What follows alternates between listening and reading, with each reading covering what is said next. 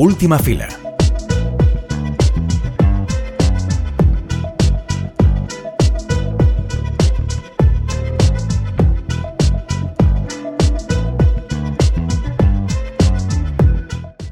La semana pasada fue una semana realmente ajetreada para los amantes de las listas porque, además del Spotify Wrap, se publicó la lista de las 10 mejores películas de 2023 para el equipo de Calles du Cinema. En el top 1 está Trenkelauken, una película de aquí a que hemos hablado dentro y fuera de micros muchísimo y que además Álvaro entrevistó a la directora Laura Sitarella en el capítulo que podéis encontrar el 8 de junio.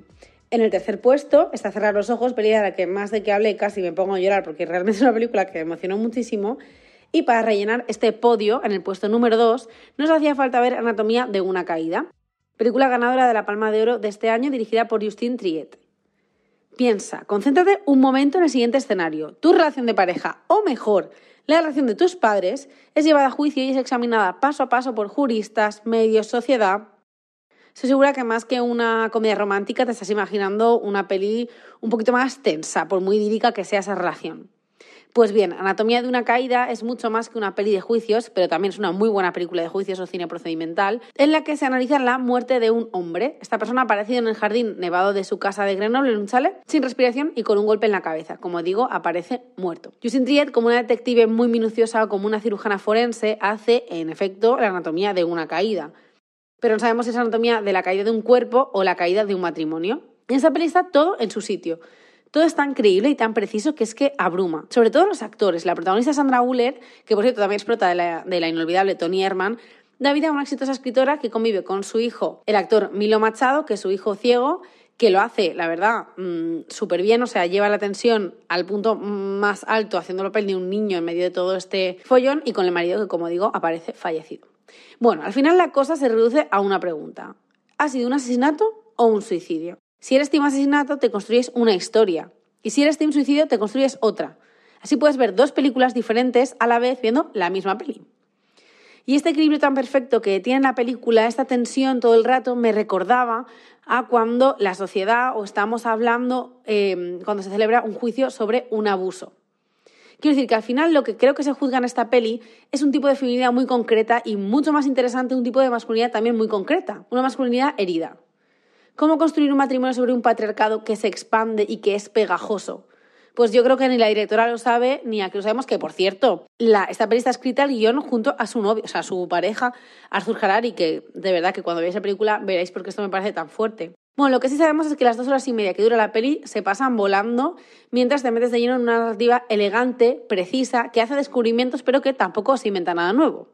Y yo me voy a callar ya porque os aseguro que si vais a verla, la comentadeta de después os va a dar para muchísimo rato.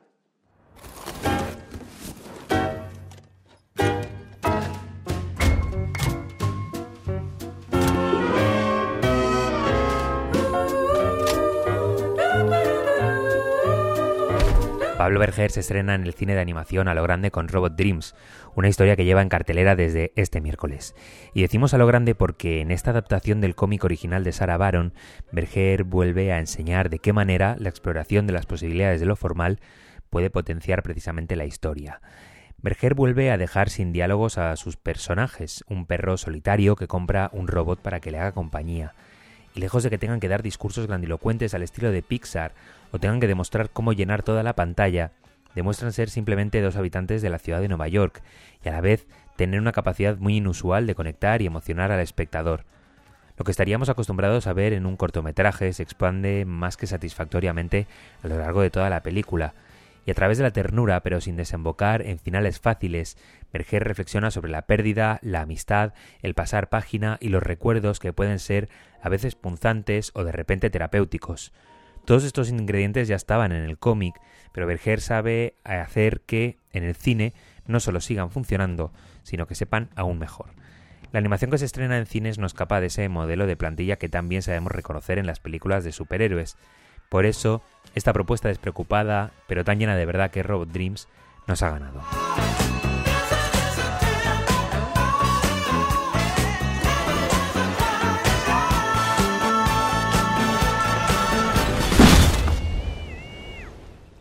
Hablamos con Pablo Berger, director de, este Robot Dreams, de este caramelito que llega a la cartelera esta semana, después de, un viaje eh, amplio por, por festivales. Eh, hablaremos de ello, pero primero, lo primero que le quería preguntar, que te quería preguntar a ti, Pablo, es em, qué viaje esta historia. Dime cómo, cómo te llega el, el, cómic de, de, Sarah Baron y, cómo te dejas, bueno, enamorar por esta, por esta historia de Robot Dreams. Pues el viaje empieza en el año 2010, cuando leo por primera vez la novela gráfica de Robot Dreams. Desde el primer momento me cautivó eh, no solamente su estilo gráfico, sino también su humor, eh, su surrealismo, eh, lo emocionante que era. Pero en aquel momento simplemente era una novela gráfica más, o una de mis favoritas en aquel momento también porque no tenía palabras, no mm. tenía bocadillos como otros cómics. Pero luego hice Blancanieves, hice Abracadabra y en el 2018, yo creo que fue después de, de acabar la promoción de Abracadabra, volví a releerlo, la novela gráfica, pero esta vez, cuando llegué al final, me conmovió de tal manera el final, me revolvió en todos los sentidos y, me salieron lágrimas en los ojos. O sea que fue un. Tuve catarsis emocional y de repente dije, tengo que hacer esta película. Pero, pero fue algo muy curioso porque yo nunca pensé que iba a hacer una película de animación y, y sinceramente la única razón de hacer una película de animación de esta novela gráfica es si quería contar esta historia con ese final, tenía que, liarme y, lanzarme en una aventura a lo desconocido, ya que yo no sabía nada del mundo de la animación. Mm, no solo, no solo por eso, sino porque eh, esta película eh, no es una... O sea, el reto de, de abordar esta película no, no es al uso, primero, porque no hay intérpretes, eh, de ninguna manera, ni siquiera en las, en las voces y por tanto la figura del director en esta película de animación eh, también es eh, especial. Y segundo porque el universo gráfico ya estaba creado.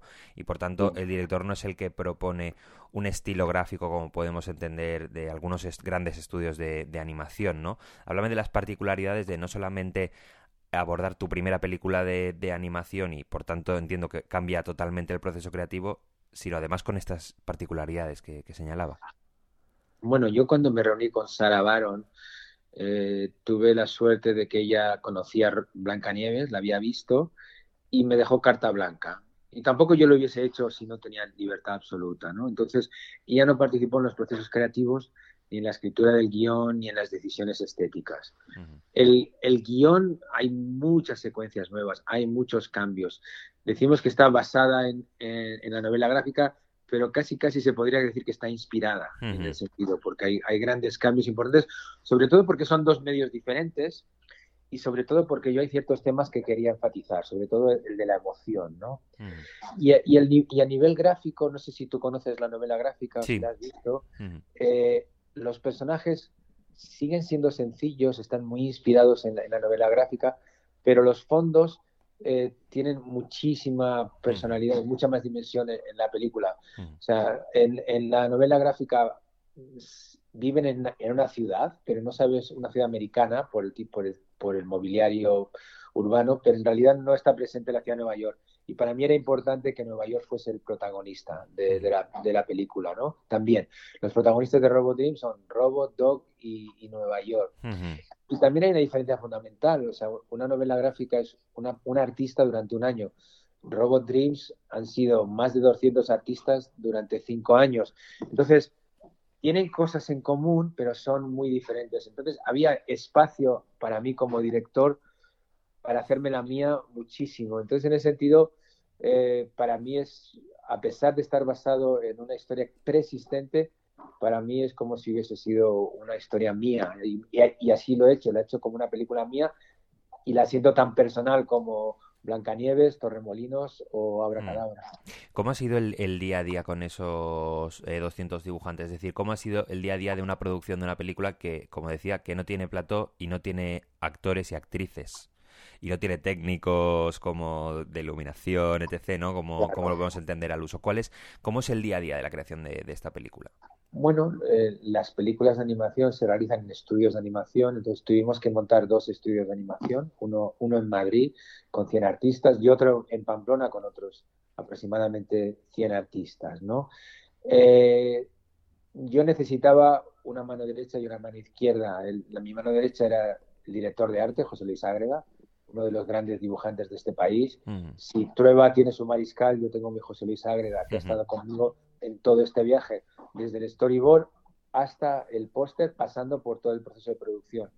Y una mano izquierda, que es el director de animación, que es Benoit Ferremont, uno de los grandes directores de animación europeos, mm. fue el director de animación de Bienvenido a Belleville de Sylvain Chomet, fue el director de animación del libro de Kells, de Cartoon Saloon, y, también trabajó en la última película de Asterix, o sea que tenía dos pesos pesados de, la animación, ellos fueron parte fundamental del equipo. Asimismo, también contaba con, con equipo que, con el que yo he trabajado con anterioridad, como Yuko Harami, que es la music editor de todas mis películas y mi colaboradora más cercana desde mm. mi primera película. Fernando Franco, el montador de Blancanieves, repetía conmigo. Alfonso Vilayonga, el músico de Blancanieves de Abracadabra. Eh, Fabiola Ordoyo, que hizo el diseño de sonido de Abracadabra. Entonces, era una mezcla de, un equipo de, animación y de, y de imagen real. Mm. Pero si hay que hablar de las diferencias para un director que es enfrentarse a una película de imagen real y una película de animación una película de animación es como una película de imagen real, pero a cámara muy lenta. Por ejemplo, una película de imagen real, el rodaje durante, en mi caso, suelen durar dos meses, que es el tiempo que trabajo con los actores y, con el equipo de cámara y, el equipo de arte. En una película de, animación como es la nuestra han sido dos años, o sea, es multiplicado por diez el tiempo. Y lo único que tienes que hacer es sustituciones. En una película de, de imagen real la película de animación, los animadores se convierten en dos actores. Mi relación diaria y directa durante estos dos años ha sido con los animadores. Y obviamente con el director de animación, Benoit Ferremont. Yo con los, con los animadores, al no ser yo una persona técnica, al no venir del mundo de animación, trabajaba con la misma manera que trabajaba yo con mis actores, con Maribel Verdú o, o con Ángela Molina. Yo hablaba de emociones, sentimientos, verdad. Es un poco algo que yo quería traer al mundo de la animación. Si yo quería ofrecer algo, es mi experiencia de trabajar con algunos de los mejores actores de este país y conseguir interpretaciones verdaderamente emocionantes y sinceras y llenas de verdad en, la película Robot Dreams, aunque fuesen animales, o sea, aunque fuese con animales antropomórficos, ¿no? Pero, pero sí que es verdad que mi, mi, obsesión o donde a lo que he dedicado más tiempo, pero también pasa en una imagen de real, ¿eh? es al trabajo con los actores y aquí sería actores animadores. ¿no? Eh, te, quería preguntar por, por, una dimensión importante en tu película, porque bueno, tenemos que recordar que, la película eh, no tiene diálogos, eh, pero si ya en el cómic la música estaba muy muy presente, en la, en la película tiene un protagonismo muy muy, o sea, muy importante y que, y que se sabe trabajar muy bien. Háblame de mm, de esa dimensión de, la música en la, en la película, porque yo entiendo también, además, que September de Earth, Wind and Fire, que es la, la, canción principal, no fue fácil de, conseguir. Háblame del, protagonismo de, la música en esta película y la importancia de una película que no tiene diálogos. Bueno, en, en, mis películas todas está muy presente la música. Eh, obviamente Blancanieves especialmente, porque era una película silente y la música era de principio a fin. Y en, y en Robot Dreams igual, no es, no es una película silente, es una película sin diálogos, porque el sonido y el diseño de sonido fue el más complejo de toda mi, mi, carrera. Pero sí que es verdad que la música da voz a los personajes y también la, música hace que las emociones sean más, más intensas. Para enfrentarme al trabajo del paisaje sonoro y musical de Robot Dreams, obviamente tuve mucha, mucho apoyo el, un apoyo principal fue la Music Editor, que es Yuko Harami, que trabaja en todas mis películas, y obviamente el compositor Alfonso Vilayonga, con el que había trabajado ya en Blancanieves y en Abracadabra. Cadabra. El Music Editor es una función que en España no es habitual, pero yo me he formado en Estados Unidos, en Nueva York, y ahí es algo muy común. El, Music Editor hace intermediario entre el director, y el compositor. Y el music editor tiene que saber de música. Entonces el music editor hace esas primeras propuestas cuando estás empezando el proceso de creación de la película de, de, música, puede ser música pop o puede ser músicas de bandas sonoras y manipularlas. Y ahí desde el primer momento Yuko ya empezó a plantearme que el sonido de Nueva York era el jazz. Ella había el jazz y enseguida llegamos a un acuerdo que, que un pequeño cuarteto de jazz podía ser el, el, el camino a seguir. Que fue lo que le propusimos a Alfonso. Él estudió en Berkeley, estudió jazz, nos encantan sus melodías de piano, entonces sabíamos que él se iba a sentir muy cómodo trabajando de, esa manera. Pero no solamente había que hacer una banda sonora original, también teníamos que, que buscar un sonido musical de diferentes temas. Intentamos hacerlo lo más diegéticamente posible, en el sentido, Nueva York es, es un, una jungla, si quieres, una mezcla, un mestizaje de razas, de etnias, de barrios, y ahí es por eso que, la música es muy ecléctica también, la música de los temas. Sale música latina, sale punk rock, sale hip hop, sale sin duda indie, que es el de Phillies, que son que eran un poco los Talking Heads de aquella época, muy, una, una, banda super guay. Pero la, la guinda de, de, la banda sonora es sin duda September, September There's Wind and Fire, que es el tema principal de la película, porque es un tema que se repite en varias ocasiones, en diferentes versiones, y que es el tema de Robot y, Dog. Sin duda fue complejísimo adquirir y carísimo adquirir los derechos de, de Earth, Wind, and Fire de, de, September, pero mereció sin duda la pena, porque, porque sin duda ya en, la, aparte de ser una canción contagiosa, eh, que no te cansas de, escucharla, fíjate, yo la habré escuchado miles y miles de veces y sigue y me sigue encantando la, la canción. No sé qué tiene, pero fíjate, en Spotify tiene más de 1500, 1500 millones de escuchas. 1500 millones de escuchas. Sin duda es uno de los temas más conocidos de la historia de la música pop.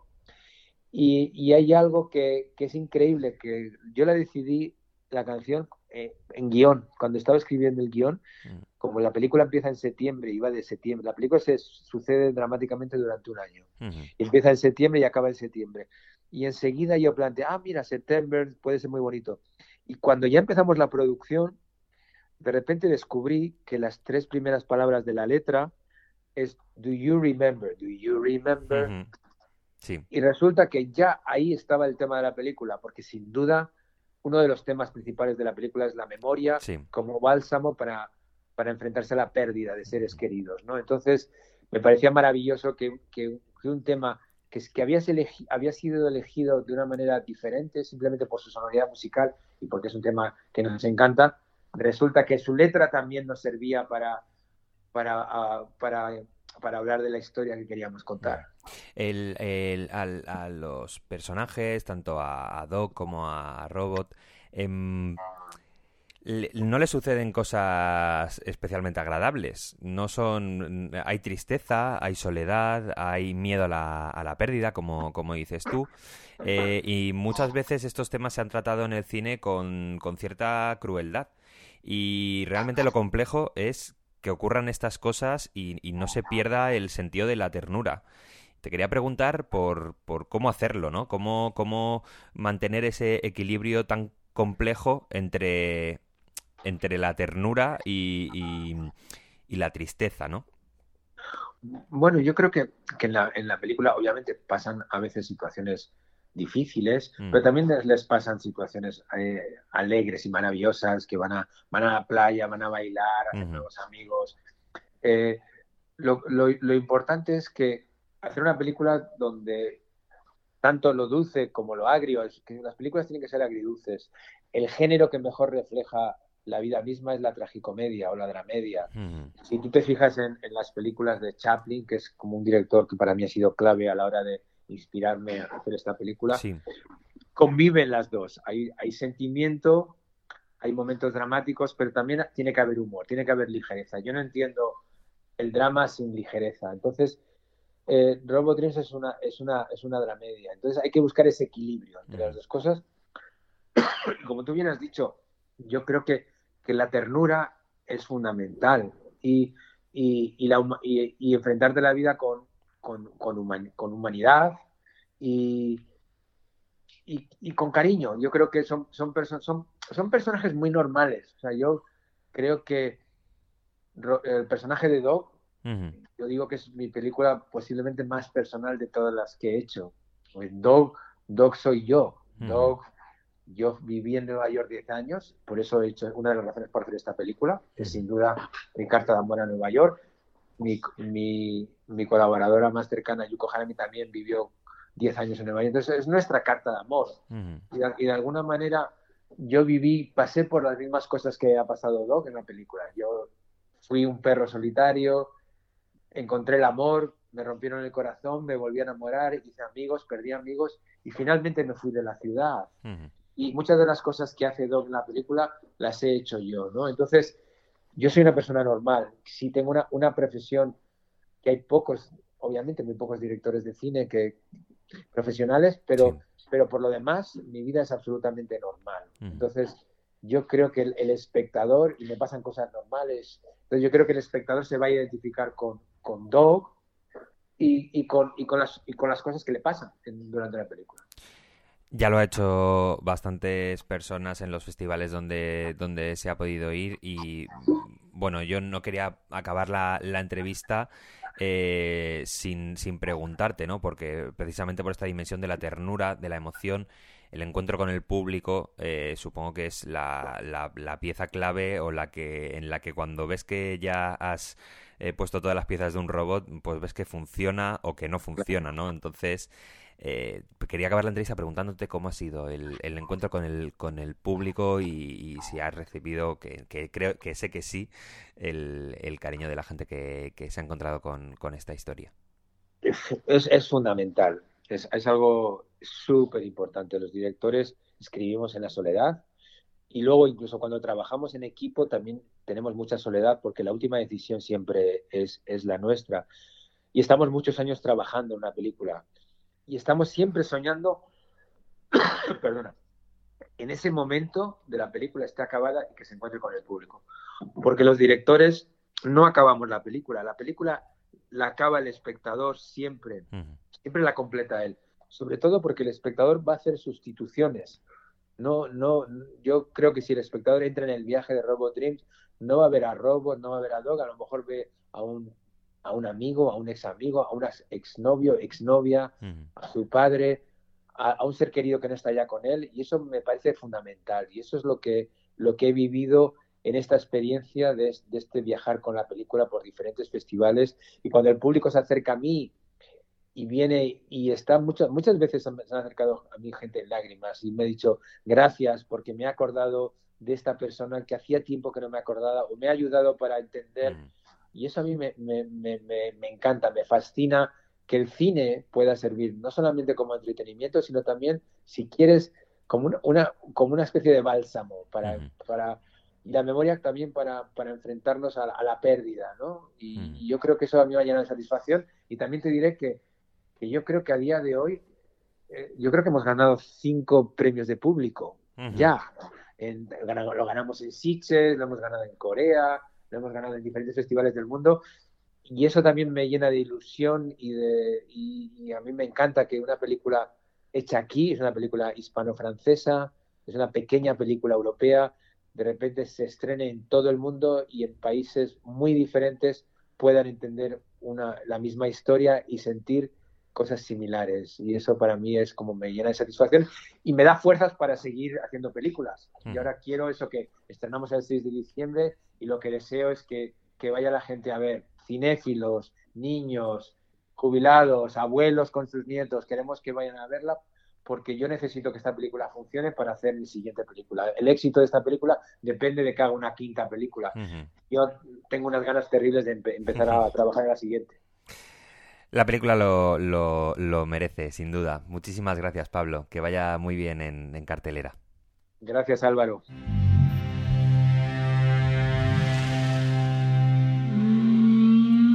Bueno, y acabamos este programa en el que hemos hablado de premios, de cine español, de cómo estamos, que yo a veces, de tanta motivación, a veces me cojo carrerilla y me da un poco de vértigo de los estrenos, del final de año, voy un poco como a tota viroya, y aunque lo disfruto, también hay veces que me dan ganas un poco de parar, de parar y volver a ponerme alguna peli que ya he visto, pero que me hace sentir bien, y no hablo de las comedias románticas de los 90 que ya hemos comentado aquí ampliamente. A veces una película, por ejemplo, de 2021 o 22, eh, también entra en este pequeño listado de pelis que me hacen sentir como mejor y es una de esas pelis es 10 Corrents de New Ayus, que va sobre un grupo de, obreros que, bueno, tú los ves como una semana, van arreglando pisos y lo que les ocurre a ellos. Y es una peli eh, que me descubrió como muchas cosas nuevas y que está en mi mente, por lo tanto, cuando ves una peli así, el nombre de la, de la directora se te queda, Neus Bayus, y entonces me enteré hace relativamente poco que tiene un corto que se llama Blow, eh, que va sobre ballenas, básicamente va sobre ballenas. Y yo, que mi mente a veces hace unos match eh, mm, que no sé de dónde vienen, pero pensé, ballenas.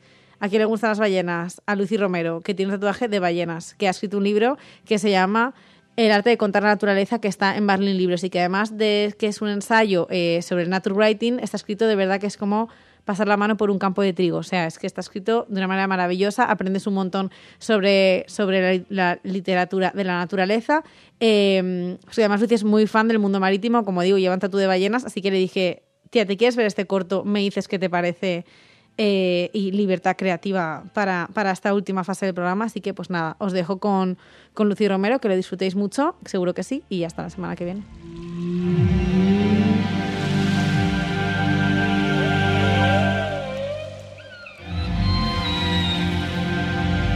Al ver el, el corto Low, y lo primero que me ha venido a la mente es un poema que se llama Avistaje de ballenas, es de, de Kathleen James. Es una poeta eh, que me gusta mucho. Y la verdad es que este libro pertenece a, a, un poemario que se titula La Casa del Árbol, fue editado en 2004, y el poema dice así. Y cuando al fin desaparezca el sendero, caminaré, pasto duro, gaviotas, rocas, con líquenes incrustados, refugiándome del frío verano en alguna azotada caravana de esas que van entre las olas vítreas, hasta que mis ojos se evaporen y quiera otra vez volver al comercio conmigo misma, habiéndolas visto emerger, respirar y sumergirse lejos en el resplandor, como puntadas de una rasgada tela que ya no es posible componer. Las eh, si algo fascina de, las ballenas es que aprenden cantos. El sonido, de, eh, tienen sonidos de varios grados de complejidad. Algunas ballenas, eh, la frecuencia es muy baja y no, se no las podemos oír, pero, pero el, canto que emiten otras sí. Normalmente cantan con una frecuencia entre 15 y 20, y 20 hercios, se comunican con estos cantos son como unos patrones de ese sonido que se van repitiendo durante largos periodos de tiempo. Al ver el documental, como la protagonista, ajena al, barullo, a lo que hay en el, en el barco, ella sigue intentando ese, ese juego con el, con el sonido externo casi imperceptible el sonido interno del océano. Son sonidos, como decía, de baja, de baja frecuencia, eh, que emiten con la ayuda de, su laringe.